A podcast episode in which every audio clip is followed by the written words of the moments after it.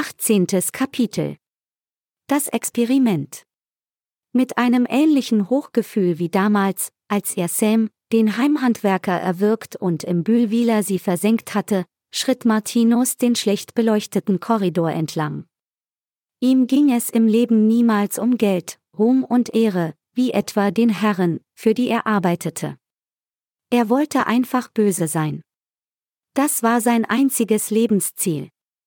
Er liebte es, seinen Zwillingsbruder Nathan zu quälen, und er genoss den Gedanken daran, wie sehr Sabea in ihrem Verlies Ängste ausstand und litt. Das Wasser, die Sandwiches und den Kübel für die Notdurft hatte er ihr nicht aus Nächstenliebe hingestellt, sondern nur, um ihr Leiden noch ein wenig zu verlängern.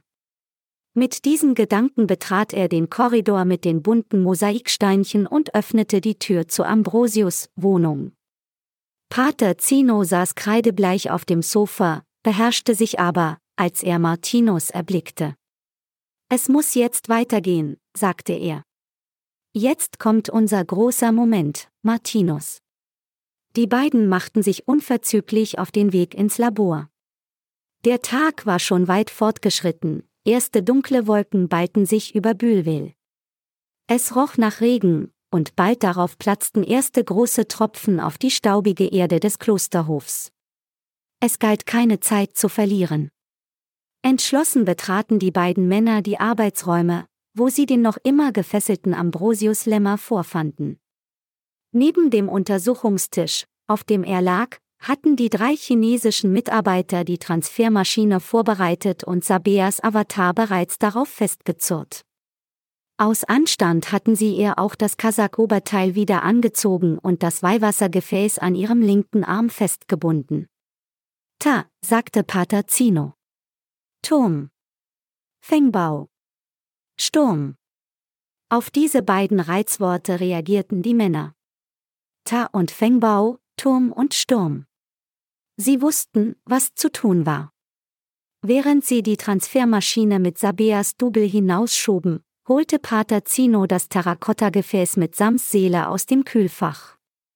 Dann eilte der seltsame Trupp durch die verwinkelten Gänge der Katakomben. Kurz bevor der Korridor zu Sabeas Verlies abzweigte, öffneten sie eine breite Tür. Dahinter befand sich eine große Halle. Bereits hatte Pater Zino vier eingeweihte Mönche verständigt, dass der große Moment des Seelenexperiments bevorstand.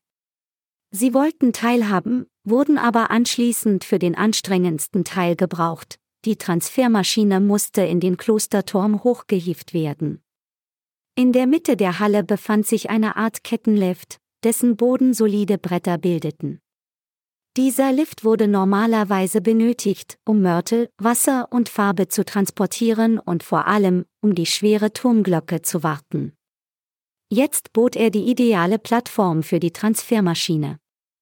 Schließt die Augen, befahl Pater Zino den Mönchen energisch. Er löste die Ledergurten, mit denen die Arme von Sabeas Avatar fixiert waren und zog ihr das Kasakoberteil aus. Die vier Mönche konnten es beim besten Willen nicht unterlassen, ein wenig zu blinzeln. Pater Zino schüttete den Rest des Weihwassers über dem nackten Oberkörper aus. Dann faltete er den Kasak und verdeckte die Brüste von Sabeas digitalem Zwilling. Mit vereinten Kräften schoben sie die gewaltige Transfermaschine auf den Boden des Kettenlifts. Ziehen, befahl er.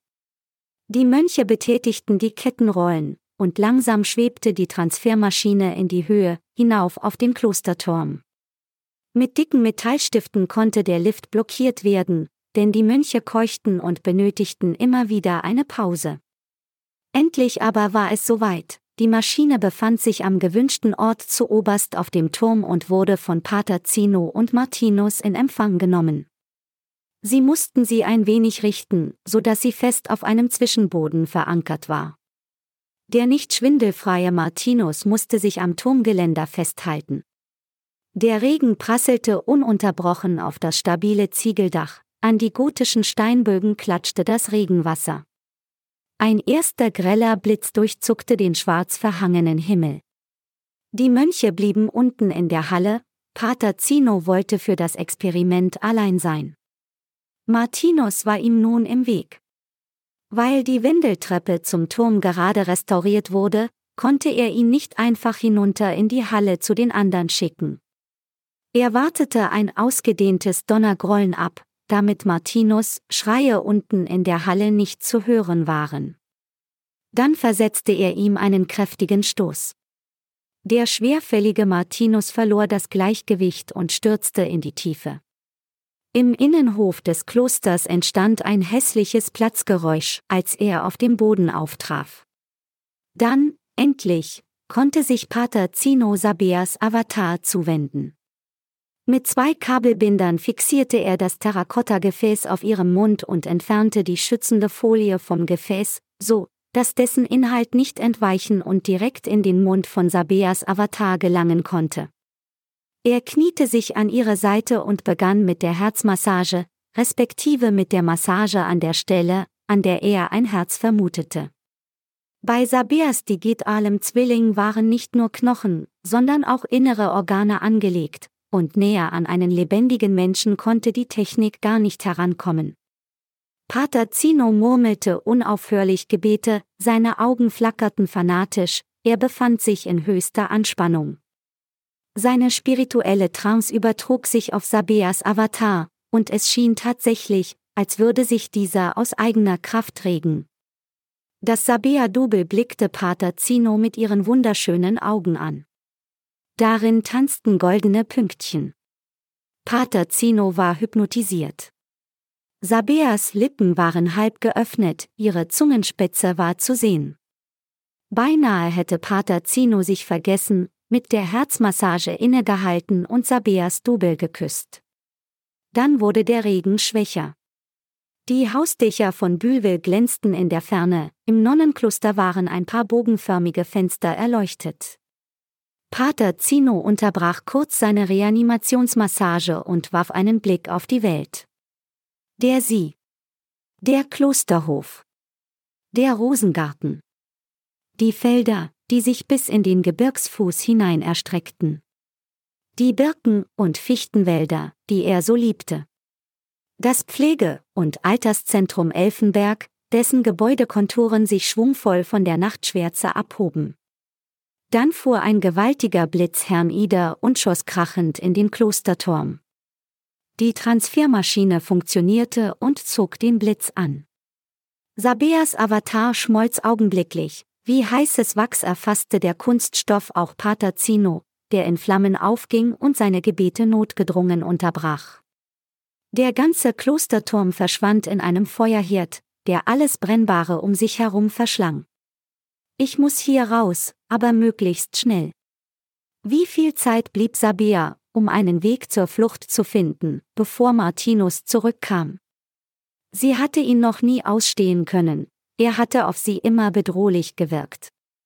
Die Vorstellung, sich mit Martinus länger als nötig im selben Raum aufzuhalten, war für Sabea der blanke Horror. Als sie ihm vorhin in die Augen geblickt hatte, war da nur grenzenloser Hass ihr gegenüber. Es würde ihm große Freude und Genugtuung bereiten, ihr unerträgliche Schmerzen zuzufügen. Sabea hatte jedoch nicht die Absicht, sich kampflos noch mehr quälen und demütigen zu lassen.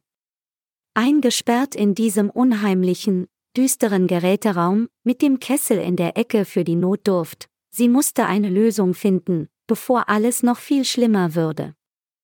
Zuerst musste sie versuchen, ihre Angst zu bändigen und einen klaren Kopf zu bekommen. Während sie versuchte, ruhig und tief zu atmen, ließ sie ihren Blick in ihrem Gefängnis umherschweifen. Vielleicht fand sie irgendwelche Schwachstellen, die ihr eine Flucht in die Freiheit ermöglichen konnten. Sabea wollte gar nicht wissen, mit wie vielen Ratten sie ihr Gefängnis teilte. Wahrscheinlich lauerten sie versteckt in den dunklen Ecken, um sie dann, wenn sie am wenigsten damit rechnete, aus dem Hinterhalt anzugreifen. Wie sie diese Mistviecher hasste, sie sollten bloß bleiben, wo sie waren und sie tunlichst in Ruhe lassen. Jetzt galt es, dass sie sich auf die vor ihr liegende Arbeit konzentrierte. Mit Händen und Fäusten, vor sich her tastend und klopfend, ging sie langsam den Wänden entlang. Verdammt, einfach nichts, die Wände waren absolut solide, hier würde es kein Entrinnen geben. Vielleicht bot ja die Tür eine Fluchtmöglichkeit? Sie war aus massivem Holz. Dort angelangt, versuchte sie sich ein Bild zu verschaffen. Auch wenn Sabea sich nicht vorstellen konnte, dass Martinus vergessen hatte, abzuschließen, drückte sie doch hoffnungsvoll den Türgriff. Die Tür ließ sich nicht öffnen. Jetzt nahm Sabea die Tür etwas genauer unter die Lupe. Sich wie in Kriminalfilmen dagegen zu werfen, war hier keine Option. Da die Tür sich nach außen öffnete, war es auch unmöglich, sich an den Scharnieren zu schaffen zu machen. Sabea befand sich in einer aussichtslosen Situation. Sie hätte heulen können. Da schoss ihr ein Gedanke durch den Kopf. Die Knochen. Sabea wurde schlagartig bewusst, dass sie sich unter dem klösterlichen Rosengarten befand. Die Decke schien weniger kompakt zu sein als die Wände, sonst wären die Knochen gar nicht sichtbar geworden. Wenn es einen Ausweg aus ihrer misslichen Lage gab, dann wohl am ehesten durch die Decke.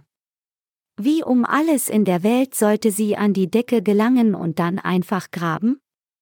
Sie könnte den Eimer entleeren und ihn als Schaufel benutzen. Aber wie sollte sie die Decke erreichen? Sabeas Gehirn arbeitete auf Hochtouren, um eine Lösung zu finden. Da knallte es ohrenbetäubend, und die Erde erbebte. Von der Decke rieselten Verputz, Erde und Knochenteilchen auf sie herab. Als sie die Augen wieder öffnete, entdeckte sie in der hinteren Ecke des Raums einen fahlen Lichtstrahl. Konnte es tatsächlich sein, dass sich durch die Erschütterung ein Teil der Decke gelöst hatte und sich ihr jetzt die Chance zur Flucht bot? Auf jeden Fall war ihre Hoffnung zu neuem Leben geweckt worden. Hoffnungsvoll näherte sie sich der Stelle, wo das Licht eindrang, um sich ein genaueres Bild zu verschaffen.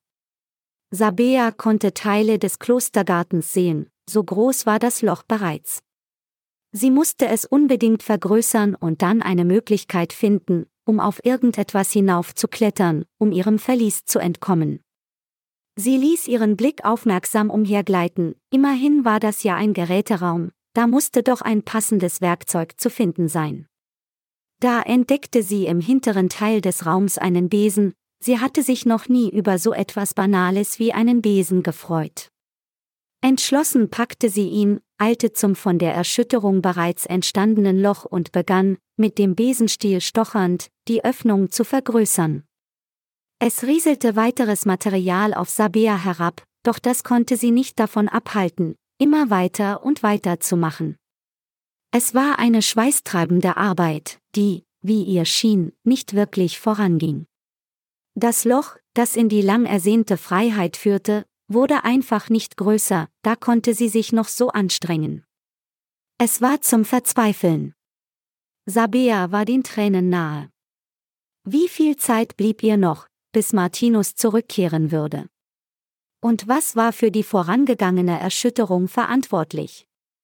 Ihr war allmählich bewusst geworden, dass ihre Flucht zum Scheitern verurteilt war. Sabea wollte es einfach nicht wahrhaben, aber aufgeben kam schon gar nicht in Frage. Was sollte sie jetzt unternehmen? Völlig erschöpft, frustriert und verzweifelt sank sie zu Boden, ihren Tränen ließ sie ungehemmt freien Lauf. Da vernahm sie ein Geräusch an der Tür. War Martinus zurückgekehrt? Kampflos würde sie sich nicht ergeben, sie umfasste den Besenstiel mit beiden Händen, bereit, zuzuschlagen. Jetzt wurde der Schlüssel im Schloss gedreht, langsam öffnete sich die Tür. Leichtfüßig kam Sabea auf die Beine und schlich im Schatten der Wand entlang, mit den Besen bewaffnet, Richtung Tür. Der Überraschungseffekt war das A und O, sagte sie zu sich selbst und versuchte, ihr heftig klopfendes Herz zu ignorieren. Sabea hatte den Besen bereits über ihrem Kopf aufgezogen, um Martinus damit eins überzuziehen. Doch die Gestalt, die in der offenen Tür erschien, war nicht Martinus. Es war Frau Hull. Mit deren Erscheinen hatte sie nun wirklich nicht gerechnet. Vorsichtig auf Zehenspitzen betrat ihre Lieblingspatientin den Geräteraum. Für ihre 95 Jahre war Frau Hull unwahrscheinlich behende. Flüsternd rief sie immer wieder Sabeas Name und fragte, ob es ihr gut ginge. Sabea war so erleichtert, die alte Frau zu sehen, dass sie ihr um den Hals fiel. Ich bin so froh, dass du wohlauf bist, mein Kind, ich habe mir große Sorgen gemacht, als ich sah, wie Martinus dich entdeckt und dich hier eingesperrt hat, fuhr sie nun mit normaler Stimme fort. Frau Hull hatte im Schatten abgewartet, was weiter geschehen würde. Martinus hatte Sabea in den Raum gestoßen und abgeschlossen. Da er anscheinend in Eile war, hatte er vergessen, den Schlüssel abzuziehen und mitzunehmen. Frau Hull hatte sich noch einige Zeit in ihrem Versteck stillgehalten, um sicherzugehen, dass sie alleine war und nicht entdeckt würde. Auch sie hatte sich ob dem lauten Knall erschreckt. Sie hatte einen Moment gebraucht, um sich zu sammeln und ihre Gedanken zu ordnen.